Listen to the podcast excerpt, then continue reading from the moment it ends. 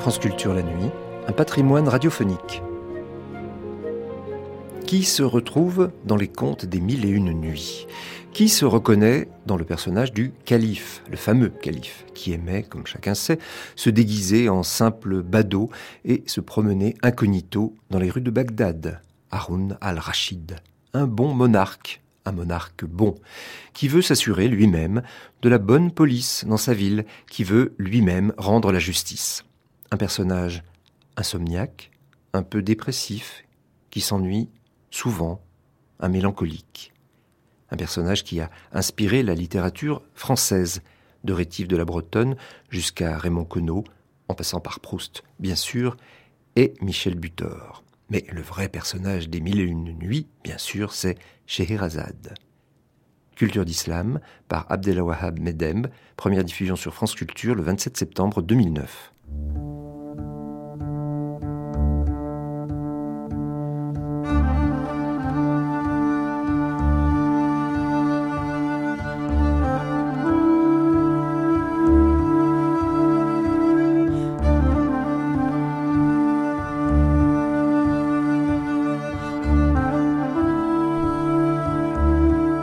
Culture d'islam d'Abdelwahab Meddeb.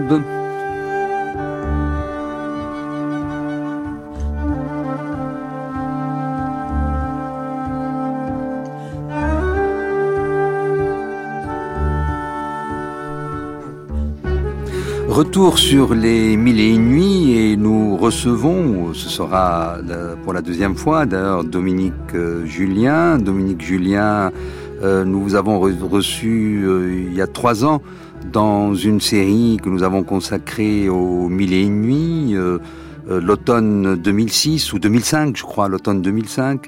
Et là, vous étiez en duplex avec nous de Los Angeles, puisque euh, vous êtes euh, française-américaine, si, si j'ose le terme. Euh, oui, j'habite en Californie. En Californie, vous êtes professeur de littérature comparée, de français aussi? Oui, oui, à, l'Université de Californie, à Santa Barbara. À Santa Barbara, dans cet endroit très beau d'ailleurs. Et nous avons, nous vous avons reçu pour le livre que vous avez consacré à Proust. Proust et ces deux, la recherche, dans la recherche avec ces deux livres modèles, euh, euh, euh, Saint-Simon, les mémoires de Saint-Simon et Les Mille et une nuits, nous avons surtout évoqué bien sûr Les Mille et une nuits, ce livre qui est paru en 1989 si je me trompe 89, pas. 89, oui, chez Corti. Chez José Corti. Et là vous venez, vous revenez vers euh, Sherazade, hein, c'est un amour sans fin, j'ai l'impression. Euh, votre nouveau livre a pour titre Les amoureux de chez Razad, euh, variations modernes sur les mille et une nuits, et il est paru chez euh, l'éditeur genevois Droz.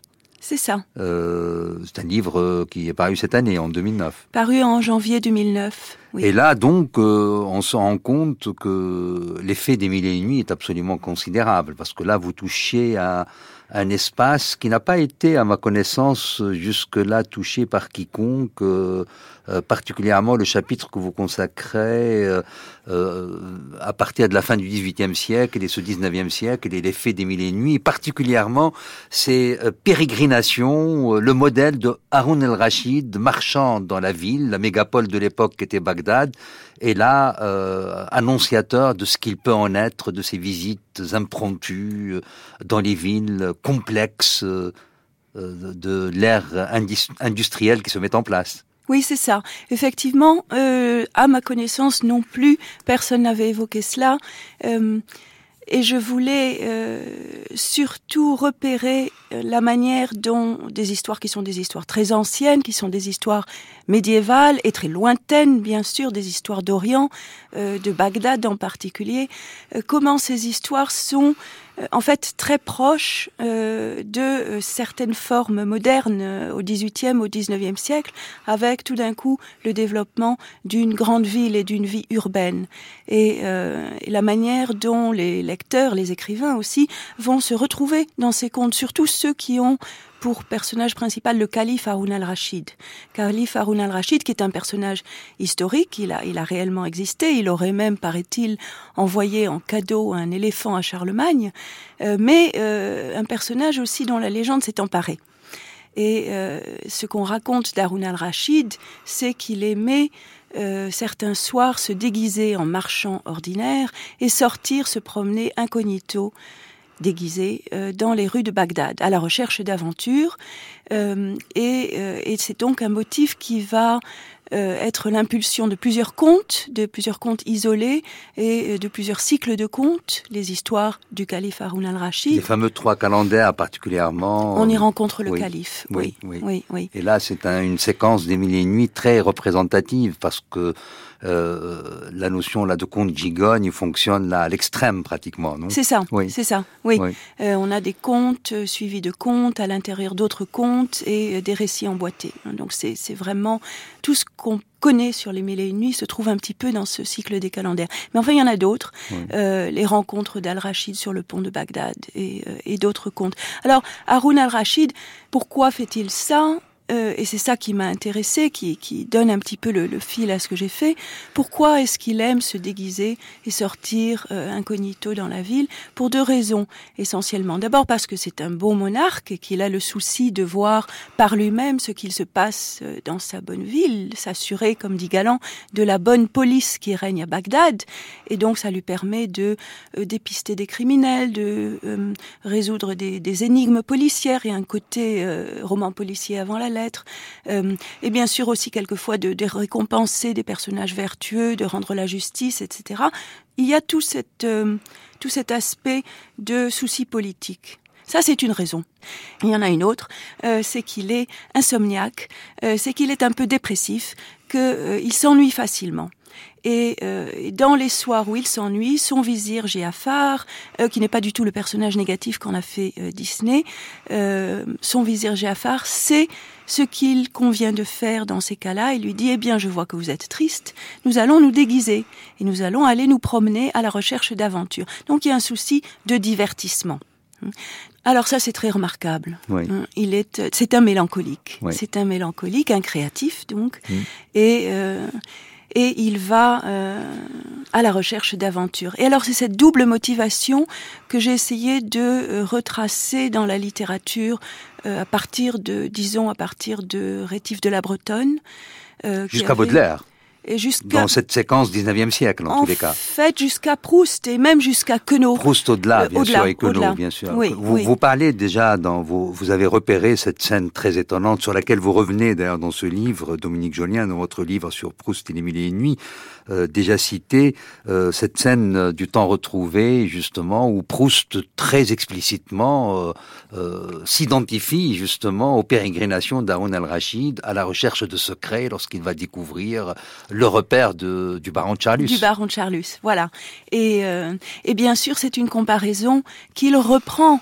On pourrait dire qu'il euh, qu'il emprunte ou même qu'il vole à Charlus lui-même, parce que c'est Charlus qui se compare au calife en disant qu'il euh, aime sauter dans un omnibus à la recherche euh, d'une petite personne, en fait à la recherche de plaisirs qui sont des plaisirs érotiques, des plaisirs maudits, des plaisirs homosexuels.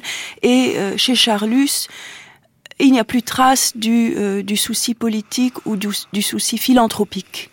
Euh, tandis que dans les exemples antérieurs que j'examine, à partir de Rétif de la Bretonne et euh, jusqu'à Alexandre Dumas, le 19e tardif, disons, euh, on trouve cette double motivation. Euh, on trouve euh, une motivation qui est d'ordre politique. Donc je, regarde la réception et la recréation politique euh, des mille et une nuits à travers le motif du prince déguisé, parce qu'on en trouve beaucoup des princes déguisés, et notamment dans le roman populaire.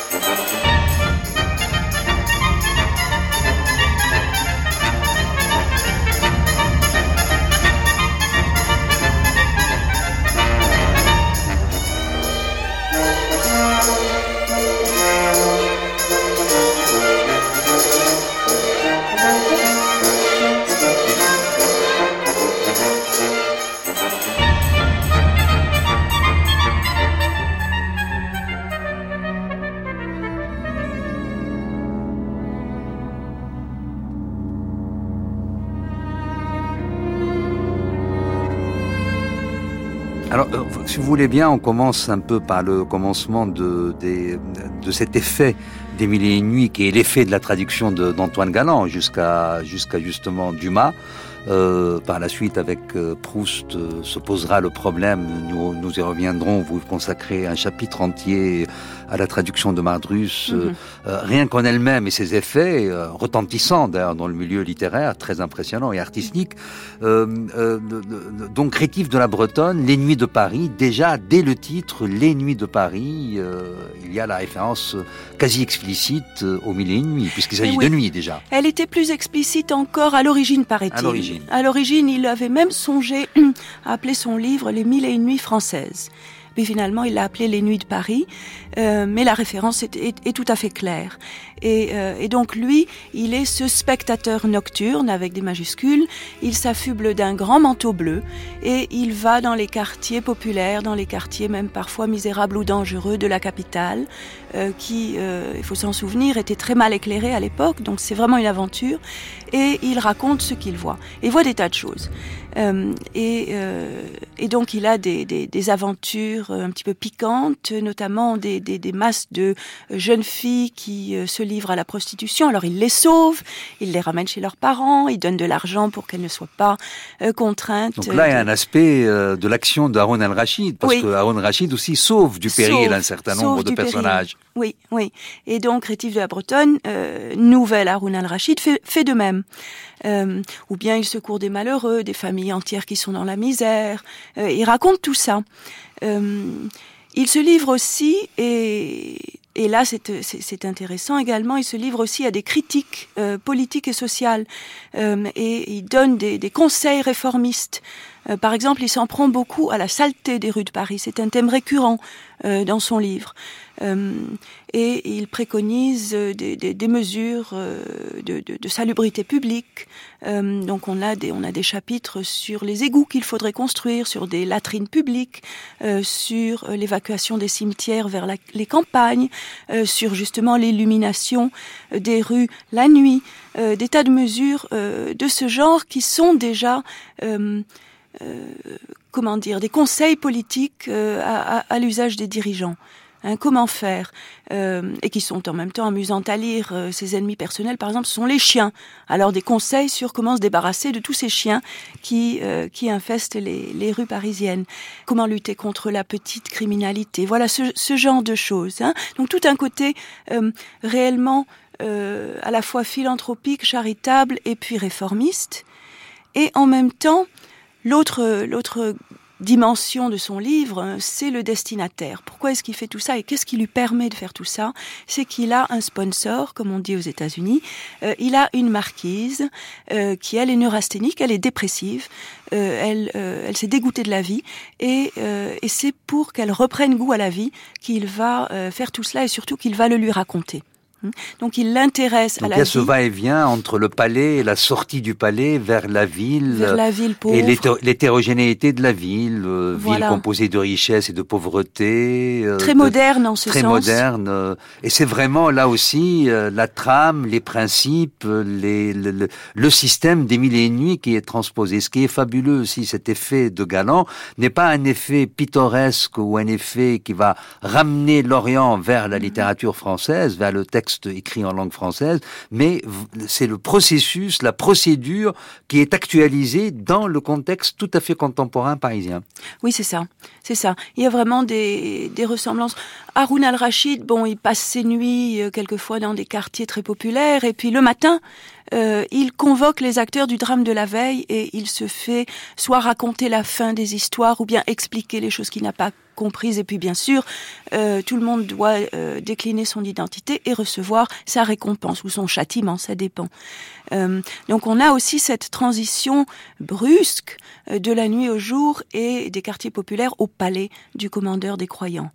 Euh, donc ça, c'est un petit peu transposé dans ces, dans ces réécritures modernes qui nous font voir aussi des, une ville très fragmentée, une ville où il y a de, de, de, des très riches et des très pauvres, mais où on passe de l'un à l'autre aussi. C'est-à-dire que on a un grand contraste social, mais on a également une certaine mobilité sociale. Et ça, je crois que c'est assez caractéristique d'un euh, d'une ville capitaliste du début du capitalisme. Hein. Les, les, les, conditions changent dans les deux sens d'ailleurs. C'est le propre de la grande ville. Déjà Bagdad, le Bagdad historique qui est à l'origine de la fiction des Mille et une nuits fonctionnait. C'était un peu la capitale monde de l'époque. Oui. Et euh, d'un autre côté, alors cette, il y a aussi l'ampleur parce que les Nuits de Paris est aussi une œuvre ample, mais en vérité, c'est une ampleur construite à partir de l'enchaînement de fragments. C'est c'est un peu le, le, je veux dire l'énergie narrative est de même nature que celle des Mille et Nuits. Oui, oui. Euh, et, et, puisque vous parlez de, de, de, fragments et de continuité, il y a autre chose aussi sur le plan formel, euh, c'est que tous ces textes, euh, Rétif de la Bretonne moins, mais à partir du 19e siècle, les Mille et une nuits vont être euh, reprises euh, par une forme nouvelle qui est le roman feuilleton. Ah oui, ça c'est... Et là, là, les gens sont très conscients de l'analogie avec les Mille et une nuits. Il faut dire que les gens connaissent et lisent probablement plus les Mille et une nuits à cette époque qu'à la nôtre, n'est-ce pas? C'est une référence absolument partout, il n'y a pas besoin de l'expliquer, tout le monde connaît, tout le monde les a lus. Euh, vous dites Scheherazade, vous dites euh, Bagdad, vous dites Calife, tout le monde sait de quoi vous parlez. Et, euh, et la référence, la comparaison entre euh, les contes de Scheherazade, qui est donc obligé de se taire le matin, et qui se tait en laissant l'histoire en suspens, de manière à ce que le calife soit, le sultan soit curieux et la laisse vivre. Ça va être adapté au, au feuilletonesque. La suite à demain la suite au prochain numéro. Hein. Scheherazade, pour les gens du 19e siècle, est l'inventeuse du roman feuilleton. Hein. C'est elle qui a eu euh, l'idée la, première, et, euh, et, les gens comme Eugène Sue, comme Alexandre Dumas, euh, ne font que reprendre un procédé. Même Balzac a, Balzac a présenté, pas, dans, pas dans le sens de roman feuilleton, mais le feuilletonesque était présent par les fragments publiés par la presse. Bien sûr. Bien Alors sûr. Balzac était très très furieux de l'immense succès, de l'immense réussite de, de, du, du grand roman de Gensu, justement là. Il était extrêmement jaloux. Et, et, et, de Dumas encore plus. Et malheureusement, euh, lui avait beaucoup moins de succès, et ça paraît curieux à notre époque, puisque, n'est-ce pas, c'est le grand Balzac, mais il avait un succès euh, beaucoup moindre euh, que Gensu ou Alexandre Dumas. La passion de, du à demain. Oui, oui. Et il en était capable. Un public à perte d'haleine, n'est-ce pas? Mais il voulait connaître la fin. Hein, il fallait savoir la fin de l'histoire. Et, euh, et, les descriptions de Balzac, ça les ennuyait parfois. Ils voulaient savoir la suite, justement. Ils voulaient savoir comment ça finissait. Et cet autre aspect, de même nature que les mille et une nuits, beaucoup étaient analphabètes, ne savaient ni lire ni écrire, et on leur racontait le feuilleton. Les gens se rassemblaient pour donc... Euh écouter la voix. Là, là, on est aussi euh, face au même régime des mille et une nuits. C'est un texte à lire, mais aussi à entendre. Un texte qui n'est qu'à moitié oral, qui n'est qu'à moitié écrit. Et on retrouve un peu ça dans le dans le système du roman feuilleton, parce que tout le monde ne s'abonnait pas et euh, le roman feuilleton passait de main en main. Et il y avait des lectures publiques, notamment dans les cafés. Euh, tout ça d'ailleurs contribuait grandement euh, à la puissance du roman feuilleton comme instrument politique. Quand les historiens ont dit que les mystères de Paris avaient fait la révolution de 1848, ils pensaient euh, pas seulement à l'histoire elle-même qui est racontée par Eugène Sue dans les mystères de Paris, mais aussi au fait que c'était une lecture collective, que c'était une lecture commentée publique et que les tempéraments s'échauffaient, s'enthousiasmaient euh, dans ces lieux de, de réunion qu'étaient les cafés. Et donc Gensu lui-même, euh, en écrivant des romans feuilletons, a politiquement évolué, parce qu'au départ, euh, il a été presque, dans ses opinions, euh, euh, soumis à, aux fictions qu'il écrivait finalement. Oui, alors il est un peu le produit de sa propre œuvre, euh, oui. comme comme homme politique, non? Il est il est devenu son propre personnage. Hein, ça c'est une ça c'est une très belle histoire. Euh, C'était un romancier plutôt mondain, un peu snob, euh, et qui s'est trouvé complètement converti euh, par sa propre œuvre. C'est l'histoire que raconte par exemple l'historien Louis Chevalier dans Classe laborieuse et classe dangereuse. C'est qu'il a d'abord voulu au début raconter une histoire un petit peu euh, émoustillante de classe dangereuse, hein, ces criminels euh, des, euh, des, des, quartiers pauvres de Paris. Et puis, il s'est euh, découvert de la compassion pour les classes laborieuses et on, trouve après les mauvais pauvres, le maître d'école, la chouette des criminels, on trouve euh, de bons pauvres euh, qui, qui souffrent, qui sont dans une misère affreuse et petit à petit le peuple lecteur des mystères de Paris va faire de Gensu le socialiste qu'il n'était sûrement pas au début mais qu'il est devenu. Et euh, alors Marx aussi se mêle, euh, il a aussi, il est euh, un peu dur à l'égard de tout ce rapport. Euh, euh, même lui aussi, il la référence explicite au mille et une nuits, il l'utilisait. Oui, il l'utilise. Oui, il est alors, il est, il est furieux, pas pour les mêmes raisons que Balzac, mais tout aussi furieux que Balzac contre le, le, le roman de Gensu. tellement furieux même qu'il y consacre son premier écrit, La Sainte Famille. C'est une diatribe au vitriol euh, contre Gensu et contre ce livre euh, et euh, notamment contre le personnage aussi le prince Rodolphe de Gerolstein qu'il appelle dédaigneusement le calife allemand ou le Haroun al-Rachid allemand. Donc là aussi c'est très explicite et c'est intéressant parce que ça nous dit bien que les gens savaient ce que c'était qu'on n'avait pas besoin de leur expliquer qui était Haroun al-Rachid. Donc Rodolphe, qui est le, le, le sultan, si vous voulez, de cette petite principauté allemande imaginaire, euh, est comparé à Harun al-Rachid par Marx, euh, qui se moque de cette manière-là euh, du côté conte de fées. Euh, du roman de Gensu. Il le trouve, Marx le trouve totalement euh, utopique, irréaliste et, euh, et ridicule comme programme social et politique. Hein, il dit c'est du c'est du conte. Euh, ça ne ça ne tient pas la route dans la vie réelle. Mais pourquoi est-ce qu'il est aussi furieux? C'est que euh, contrairement à Marx, il y a des tas de gens qui le prennent au sérieux comme programme politique. Et de fait, certaines des mesures préconisées par le roman vont être appliquées. Euh, à la lettre euh, par les premières mesures de la révolution. Euh, de- Les fermes modèles, par exemple. Les fermes modèles, où, en- qui est celle de Bouqueval dans le roman, il va y avoir des tentatives dans ce sens après 48, ou encore la Banque des pauvres, euh, qui est une sorte de monde de piété, mais euh, qui essaye de prêter aux pauvres de manière qui ne soit pas usuraire. Donc ça, c'est un exemple de euh, réforme sociale préconisée par le roman et qu'on va mettre en pratique effectivement.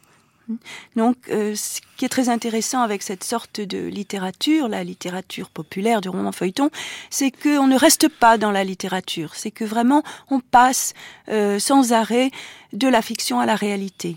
Et Alexandre Dumas, alors, euh, euh, là aussi, la référence aux mille et nuits euh, est tout à fait explicite, engagée euh, Oui. dans un certain nombre de ses romans parus en extrait euh, dans la presse aussi. Oui, oui, oui. Alors lui aussi, euh, il il se prend un peu pour Scheherazade. Il a raison parce que c'est un conteur inépuisable. Il a vraiment ce côté euh, des, des histoires et des histoires emboîtées, notamment. Il est très euh, virtuose. Euh, et on voit ça dans les Mohicans de Paris. Avant ça, euh, Monte Cristo, qui donc euh, succède, euh, suit d'un an ou deux les mystères de Paris. Et Monte Cristo, c'est un petit peu la réponse de Dumas euh, au, mystère de Paris. Réponse, mais, mais aussi le contraire, n'est-ce pas? Tout se passe un peu comme s'il avait voulu prouver qu'il allait faire une sorte d'anti-Rodolphe avec son héros, hein, qui est euh, une sorte de prince. Hein, Monte Cristo se, se, se présente comme un sultan oriental, on ne sait pas d'où il vient, mais il vient d'Orient. Euh, il a euh, une richesse fabuleuse dont on ne connaît pas la source. Les références orientales sont absolument envahissantes. Euh, il a par exemple un esclave euh, Ali euh, qui le sert au doigt et à l'œil. Il a une favorite qui est qui est une odalisque qu'il a achetée à Constantinople et qu'il tient cachée dans sa maison comme une sorte de harem. On a des, des cérémonies orientales, on a la présence de la drogue, du hashish, euh, qui est partout dans le roman. Donc les références aux mille et une nuits euh, sont constantes. Il signe Simbad le, le marin, etc., etc. Par ailleurs, ce qui n'est plus là du tout, euh, c'est le souci philanthropique. Et ça, Monte Cristo le dit très bien lui-même. Il dit, je ne suis pas un philanthrope, euh, ça ne m'intéresse pas du tout de réformer la société. La seule chose qui l'intéresse, c'est sa vengeance individuelle. Hein, c'est pour ça que des critiques comme Umberto Eco, par exemple, font de lui un anarchiste avant la lettre. Disent, c'est un anarchiste. Hein, ça n'est ni un socialiste à la mode de Gensu, ni un philanthrope, c'est un anarchiste. Il est contre le pouvoir, contre tous les pouvoirs, contre le pouvoir qui l'a emprisonné pendant des années, bien sûr, et il se venge de ses ennemis, mais il ne cherche pas autrement à faire du bien, sauf à ceux qui lui ont fait personnellement à lui du bien, comme bien sûr les Morel. Voilà, donc c'est un petit peu le, contre-pied du roman de Gensu et de son personnage, Rodolphe de Gerolstein. Et puis bien sûr, Rodolphe, c'est un prince qui se déguise en ouvrier, euh, et euh, Monte Cristo, c'est en réalité un homme du peuple, euh, Edmond Dantès, qui se déguise en prince. Hein, donc c'est un petit peu une, une figure euh, renversée. Euh, des années plus tard, il revient au Mille et une et à la grande ville avec les Mohicans de Paris. Les Mohicans de Paris, c'est un, c'est un roman que je trouve magnifique, euh, peut-être même plus beau que, que Monte Cristo. Beaucoup moins connu, mais plus moins beau, connu, oui. hélas. Oui, oui. Hein, et Mm. j'espère que euh, j'espère qu'on va corriger ça. C'est vraiment très beau et en même temps, c'est Dumas qui revient sur sa jeunesse. Donc il y a tout un côté euh, nostalgique qui est très émouvant. Euh, et la révolution qui est au cœur de ce livre, c'est la révolution de 1830. Les héros de, euh, des Mohicans de Paris préparent la révolution de 1830. Alors on est beaucoup plus proche de Gensu. Euh, on a là un prince déguisé, euh, qui est un prince socialiste, qui euh, s'est appelé lui-même, qui s'est donné le surnom de Salvator, le bien nommé. Hein, c'est le sauveur, et il sauve lui aussi des jeunes filles en péril, des familles Donc ruinées. vraiment, de Vraiment, nouveau, de nouveau. Haroun al-Rachid. De nouveau Haroun al-Rachid. et Chez quelqu'un en plus qui a l'amour de l'Orient, peut-être plus que Gensu. Oui. Quand on sait les pages qu'il a laissées pour Tunis, par exemple, elles constituent vraiment le contrepoint par rapport aux pages de Chateaubriand dans la même ville. c'est certain. Chateaubriand n'a pas aimé du tout et euh, par contre Dumas est enthousiaste. Oh, il était très enthousiaste, oui, oui, oui. Euh, et il était lui-même euh, une sorte de personnage oriental dans sa propre imagination. Il se voyait en abab.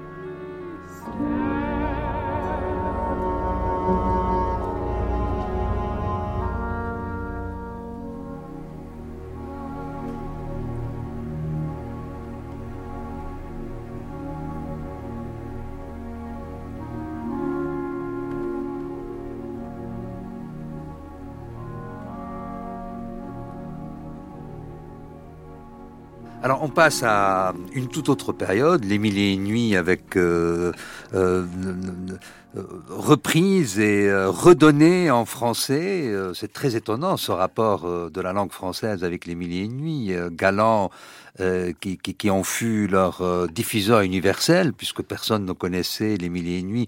Il y a eu même un effet de retour, je crois, après la traduction de Galland et son effet universel, les Arabes se sont mis à reconsidérer ce fond qu'ils, Oui.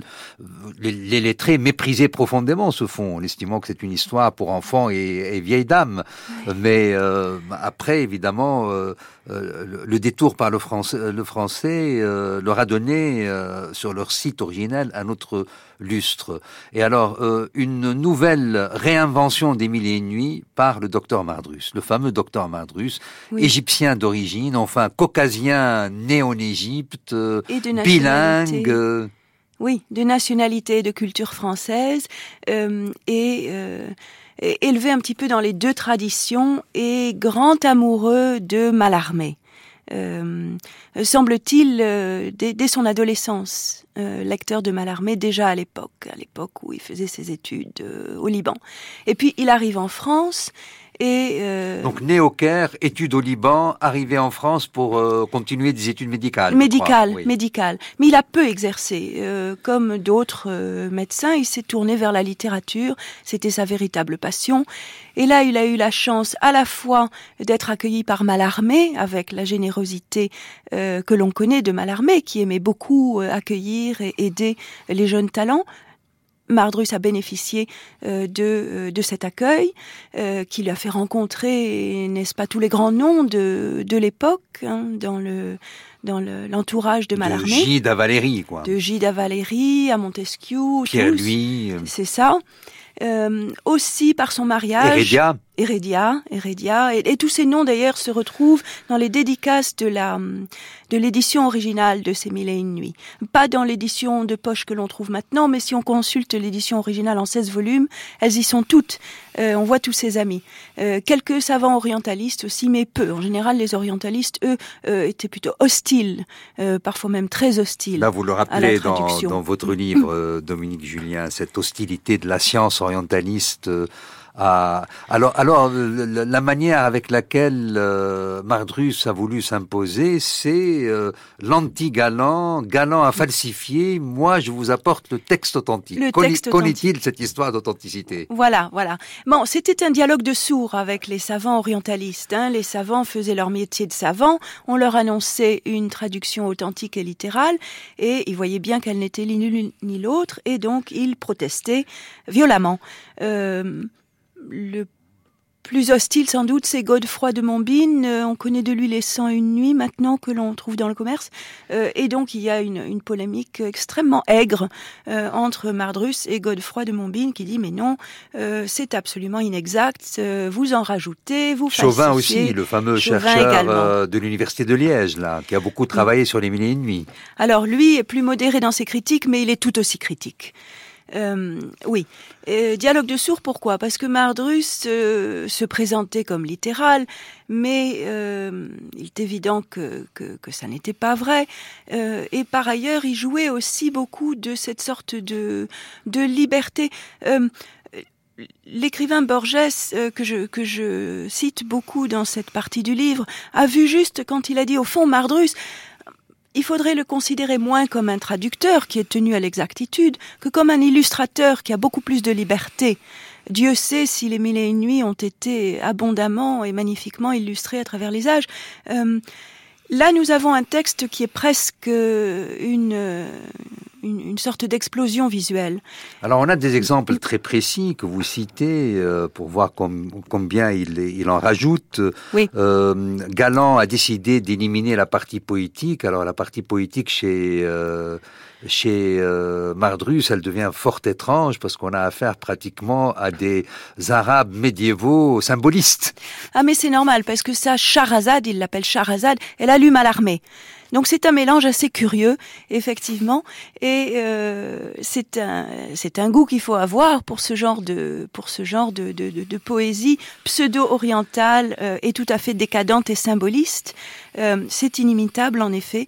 Euh, et, euh, et là, on peut, on peut, on peut faire deux choses. On peut dire, comme les savants, euh, ça n'est pas authentique, euh, c'est une supercherie. Euh, ou bien on peut voir euh, cette traduction comme un moment littéraire, un moment esthétique, euh, dans une longue tradition de transformation et de recréation continuelle.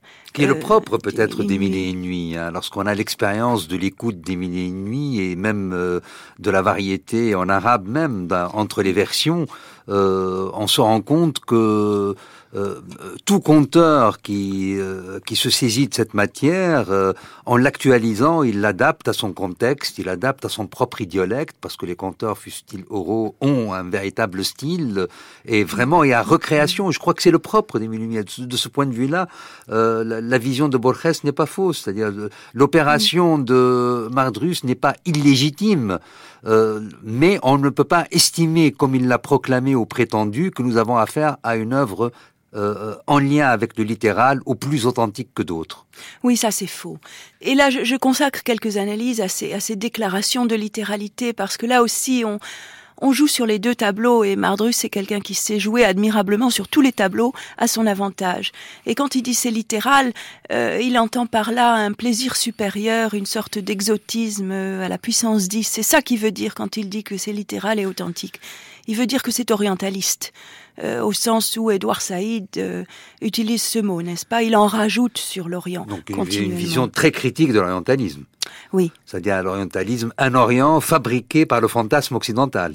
oui, Et connaissant bien les deux espaces, Mardrus a joué de cela. il a joué de cela il a très même habilement. inventé, euh, c'est peut-être vrai, mais en tous les cas, il a utilisé, exploité, instrumenté, dirait-on, puisque ça a été beaucoup utilisé par ses amis qui l'ont âprement défendu dans cette polémique entre les gens de la République des lettres et les académiques, si j'ose dire. Oui. Cette nourrice arabe qu'il a éduquée au Caire et qui, euh, au lieu de l'emmener comme prévu par les parents à des promenades au bord du Nil dans des jardins publics, elle l'emmenait dans les endroits les plus douteux et les plus Oui. inuits, c'est-à-dire les endroits même qui, qui ont été la matrice de l'invention des mille et une nuits, au cœur des Médinas, dans les profondeurs justement de ces de ces lieux sordides euh, Oui. où règnent les femmes sorcières. euh. C'est ça, c'est ça.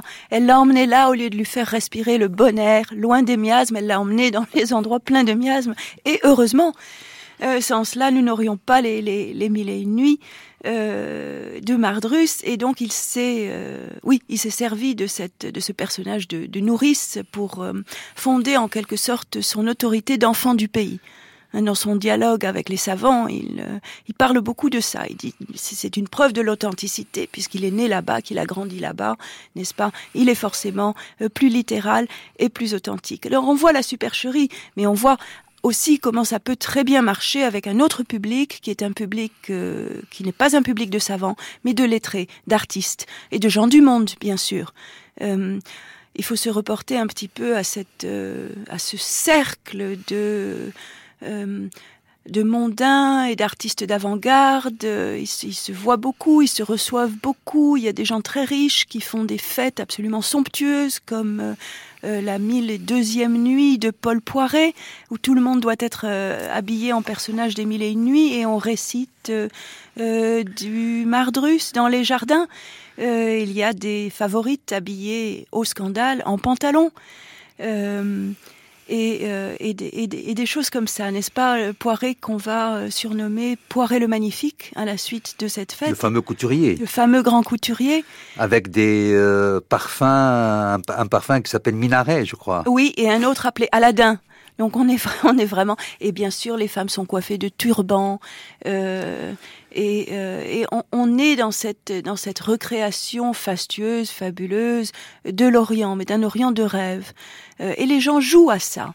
Les gens jouent et ils, ils aiment jouer à des tableaux vivants. Ce sont des choses que l'on fait à l'époque pour, euh, pour s'amuser, euh, quand on est, n'est-ce pas, très fortuné. Euh, et donc c'est une gigantesque mise en scène, c'est une gigantesque fantasmagorie.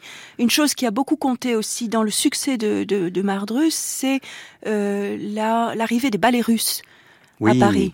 De, euh, celui de 1899, déjà le Sherazade de Rimsky-Korsakov. Voilà, voilà. Et puis après, en 1910, 12, 1910, oui, 11, 12, on Voilà. a, on, on- avec on a des ballets. euh, Nijinsky, je crois, et les ballets russes, euh, avec la chorégraphie de Fokine et les décors de Paxt. Voilà, c'est ça. Et, et- et tout ça va refaire, recréer ce- ce- cet engouement pour l'Orient qui s'était peut-être un petit peu essoufflé depuis depuis Galan et depuis les grands voyages en Orient du 19e.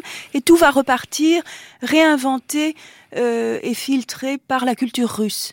Là aussi, c'est euh, c'est assez fascinant quand on s'intéresse à la mondialisation des influences culturelles, parce que maintenant, cet Orient, il est russe. Euh, il a pris des, il a pris des couleurs russes, il a pris euh, des choses qu'on n'avait jamais vues avant, des, euh, des chorégraphies euh, endiablées, beaucoup plus, beaucoup plus rythmées, beaucoup plus athlétiques. Nijinsky qui saute comme un faune. Et, et une sorte de, de, de sauvagerie, de luxe barbare euh, que l'on attachait déjà à l'idée d'Orient, mais qui là euh, revient un petit peu renouvelé. C'est tout ça l'époque de, de, de Mardrus et il baigne là-dedans comme un poisson dans l'eau.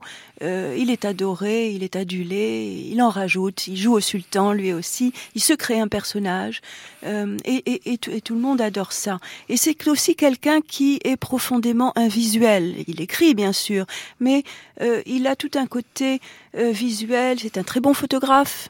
Il prend, de, il prend des belles photos, notamment de, de sa femme qu'il appelait la princesse Amande. Elle était normande, mais c'était quand même pour lui la princesse Amande. Il prend de belles photos au cours de, de différents voyages en Orient qu'il fait. Euh, et il va s'intéresser de plus en plus euh, au cinéma. Euh, il va travailler avec des, euh, des artistes. Il va produire euh, vers, vers, vers la fin de sa carrière beaucoup d'éditions illustrées somptueuses de Ces mille et une nuits et d'autres textes euh, comme par exemple le Cantique des Cantiques. Euh, et il va terminer euh, la, dernière grande manifestation artistique de, de, la carrière de Mardrus, ça va être en 1937 un gigantesque spectacle appelé Les Mille et une Nuits sur la scène, qui est un spectacle euh, de son et lumière, comme on dirait aujourd'hui. Euh, donc on combine toutes sortes de, de, de, de médias artistiques avec la musique d'Honegger et des, des, vapeurs, des musiques, des lumières, euh, à l'occasion euh, d'une exposition universelle en 1937. Donc c'est vraiment quelqu'un qui, euh, qui, qui prend quelque chose qui est un texte et qui en fait quelque chose qui est beaucoup moins clairement un texte. Moi, je l'appelle une matière d'Orient. Il revient vers la matière d'Orient. Et si on voit euh, sa traduction dans le contexte de tout cela, je crois qu'on la trouve beaucoup moins mauvaise. En fait, avec Galant, on, est dans le grand siècle. Avec euh, Mardrus, on est dans l'atmosphère, dans l'idéologie, dans l'esthétique, dans la poétique fin de siècle. Fin de siècle, c'est ça qui durera jusqu'en 1937. Oui.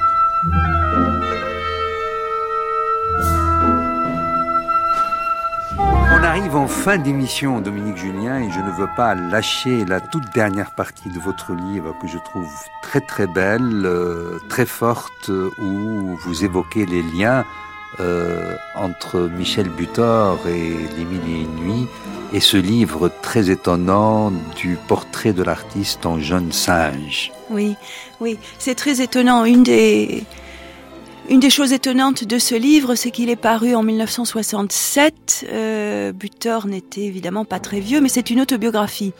Et bien sûr, le titre rappelle euh, le titre de Joyce, euh, portrait de l'artiste en jeune homme. Et de Thomas, Dylan Thomas. Et de Dylan Thomas, portrait de l'artiste en jeune chien. Donc Butor, lui, se voit comme un singe. Euh, et ça, c'est un. La référence au calendaire. C'est la aussi, référence hein, au ce calendaire. par quoi nous avons commencé. Voilà, on revient au calendaire. Euh, le second, pour être exact, puisque dans l'histoire du second calendaire, on a euh, le héros qui est transformé en singe. Et qui était avant, quand il était humain, un immense calligraphe, et donc on a affaire à un singe calligraphe. Un singe calligraphe. Quelle belle métaphore pour un écrivain. Pour un écrivain, voilà. Et bien sûr, on a aussi le dieu égyptien Thoth, qui est représenté sous l'apparence d'un singe et qui aurait été l'inventeur de l'écriture. Et qui aurait Butor, transmis qui a eu une séquence égyptienne, dans sa vie. Et séquence égyptienne au cours de laquelle, nous dit-il, il est devenu romancier précisément. Puisqu'il a écrit Passage à Milan, je crois. Passage en à. Milan a été écrit quand il était en Égypte. Voilà.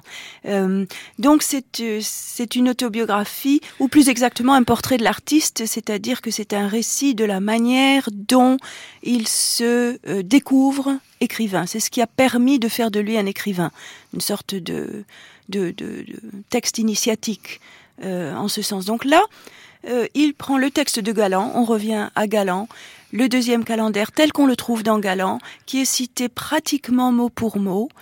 euh, Et ça qui devient est un donné rêve chez comme un rêve. Comme un rêve. Voilà, présenté comme un récit de rêve. Il est, il est en Allemagne, dans un château extraordinaire baroque, et toutes les nuits, il rêve. Et qu'est-ce qu'il rêve? Il prend la place du deuxième calendaire, et, euh, et c'est à lui qu'arrivent toutes ces Il se aventures. rêve en singe, quoi. Il se rêve en singe et il se mesure singe au génie. calligraphe. En singe calligraphe, c'est ça. Et, euh, et donc c'est comme ça qu'il euh, devient lui-même écrivain. Euh, et puis dans le singe, il y a aussi Singer, n'est-ce pas? Euh, Et euh, il plagie Galan sans le dire.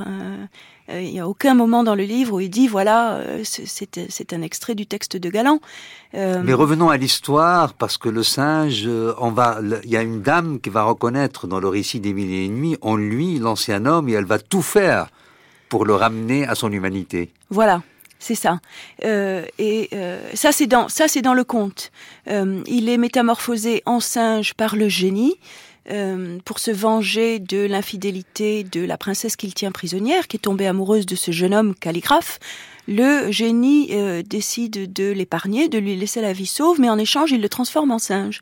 Et donc, il passe euh, tout un moment du conte euh, dans son personnage de singe. Et euh, enfin, il arrive euh, chez une princesse qui est une magicienne et qui reconnaît, s'il y a plusieurs contes avec ce motif, qui reconnaît l'humanité sous l'animalité. Alors la première chose qu'elle fait, elle se voile euh, parce qu'elle reconnaît qu'il est un homme et non pas un singe. Et ensuite, magiquement, elle va euh, réussir à le retransformer. Mais elle y laissera la vie.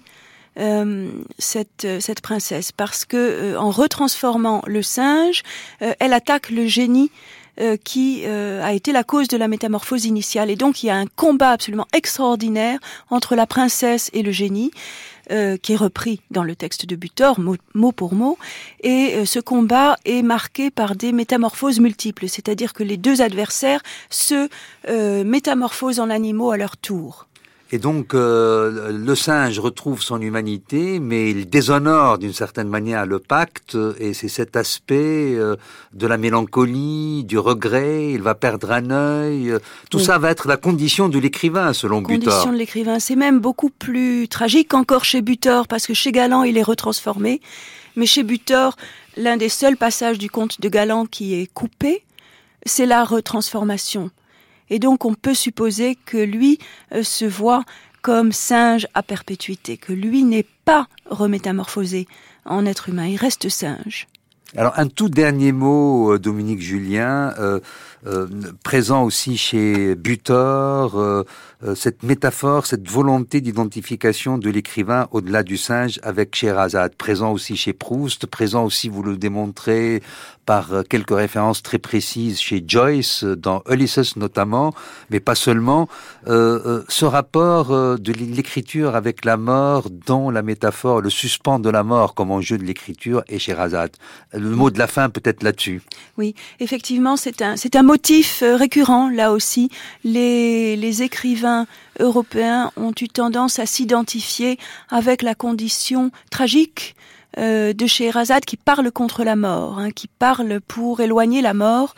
Euh, et ils l'ont interprété euh, de, façon différente. Chez Proust, c'est bien sûr la lutte contre la maladie qui va l'emporter, puisque son livre est inachevé. Écrire contre la mort, pour lui, c'est ça. Pour un pour un romancier qui produit des romans feuilletons, n'est-ce pas le, le, c'était le journal ou c'était le public qu'il fallait produire euh, et c'était épuisant. Produire un feuilleton chaque jour, euh, on a une, une identification à peu près constante. Euh, chez Virginia Woolf, elle en parle aussi. Euh, elle dit une chose très belle. Elle dit que le chariard, c'est le public là encore, mais qui attend un certain type convenu de romans qu'elle euh, elle refuse d'écrire. Ça ne l'intéresse pas d'écrire des, des, romans qu'elle considère comme banals ou traditionnels. Elle veut faire autre chose, mais chariard, lui, exige personnage, intrigue, description, etc. Donc on, on trouve cette identification de l'écrivain chez Erazade tout au long et, et euh, adaptée à des esthétiques ou à des idées très différentes. Ces, euh, ces effets des mille et une nuits à vous entendre, Dominique Julien, sur l'espace littéraire, notamment français, mais pas seulement, semblent infinis. La liste des amoureux de Sherazade reste toujours ouverte. Merci donc, Dominique Julien. Merci pour ce dernier livre, Les amoureux de Sherazade, Variations modernes sur les mille et une nuits, paru aux éditions Drose.